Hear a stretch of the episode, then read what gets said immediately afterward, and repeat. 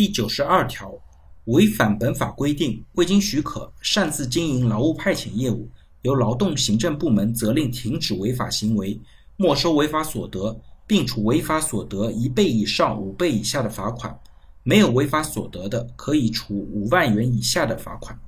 劳务派遣单位、用工单位违反本法有关劳务派遣规定的，由劳动行政部门责令限期改正；逾期不改正的，以每人五千元到一万元的标准处以罚款。对劳务派遣单位吊销其劳务派遣业务经营许可证，用工单位给被派遣劳动者造成损害的，劳务单位与用工单位承担连带的赔偿责任。